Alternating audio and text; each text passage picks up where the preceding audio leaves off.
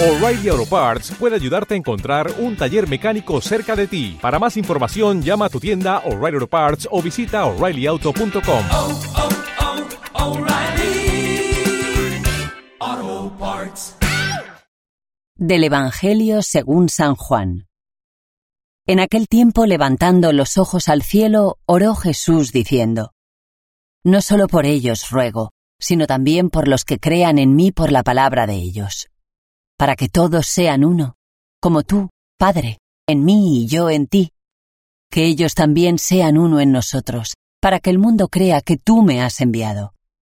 Yo les he dado la gloria que tú me diste para que sean uno, como nosotros somos uno, yo en ellos y tú en mí, para que sean completamente uno, de modo que el mundo sepa que tú me has enviado y que los has amado a ellos como me has amado a mí.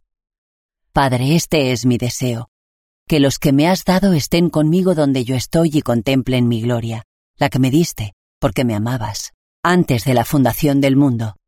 Padre justo, si el mundo no te ha conocido, yo te he conocido y estos han conocido que tú me enviaste. Les he dado a conocer y les daré a conocer tu nombre, para que el amor que me tenías esté en ellos y yo en ellos. Que sean uno como nosotros somos uno. Comentario al Evangelio por Fray Martín Alexis. Hemos ido deshojando el calendario pascual, que ya toca a su fin. Últimos retazos de una primavera sembrada aquella mañana, donde los sudarios se encontraron bien colocados en una tumba vacía. Siembra hecha también tras la huella de los discípulos del resucitado. Un tiempo favorable para quienes confiamos en la vida más allá de la cruz y de una piedra corrida sobre la tumba silenciosa del olvido es hora de revisar también nuestro propio itinerario pascual como hijos de la luz recién amanecida. Los frutos deben ratificar que la Pascua no ha pasado por nosotros sin pena ni gloria. Pablo es consciente de que se le está juzgando por la esperanza en la resurrección de los muertos, testigo infatigable de la historia de salvación que Dios ha hecho en su propia historia de perdición, ejemplo de valentía frente a nuestras cobardías, al silencio cómplice de nuestras vidas acomodadas donde ofrecemos a Dios los restos de nuestras agendas. Para quien realmente se cree lo que anuncia, no hay fronteras.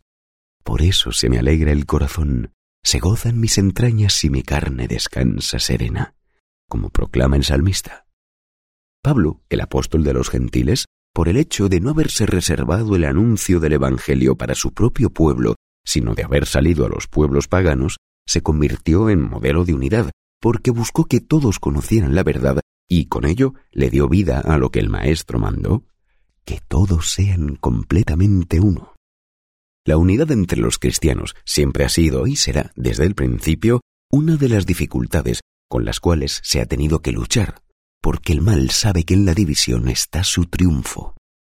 Nuestras guerras silenciosas, de intereses solapados, llenas de celos y envidias en busca de ese poder que nos ciega, son el mayor escándalo que podemos ofrecer ante esta sociedad que tanto espera justificar su no a Dios.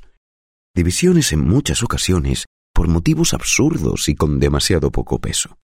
¿Cuántos cristianos en la actualidad dividen y quebrantan sin ningún remordimiento de conciencia?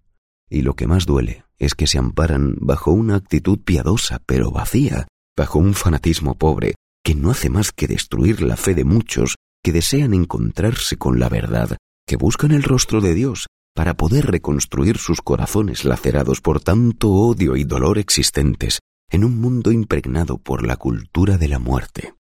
Entran en la iglesia de Cristo deseando encontrar la paz y la dulce armonía del resucitado y se topan con el escándalo de la división y el desconcierto. Todas estas divisiones son un freno para la evangelización, pues el mundo solo creerá en los cristianos en la medida en que nos vean unidos y caminando como una sola familia de fe. Por tanto, les invito a que hagamos el compromiso a favor de la unidad y la paz donde quiera que estemos. Intentar tratar con aprecio y afecto a aquellos que quizás no son católicos, pero que desean encontrarse con la verdad. Ser artesanos de concordia, de unidad y de paz no ganamos nada y perdemos mucho cuando nos prestamos a apoyar ideas que minan la unidad. Busquemos más bien el diálogo evangélico. Que Dios nos ayude para que un fruto de esta Pascua que llega a su fin sea el don de la unidad. O'Reilly Auto Parts puede ayudarte a encontrar un taller mecánico cerca de ti. Para más información, llama a tu tienda O'Reilly Auto Parts o visita oreillyauto.com. oh, oh, O'Reilly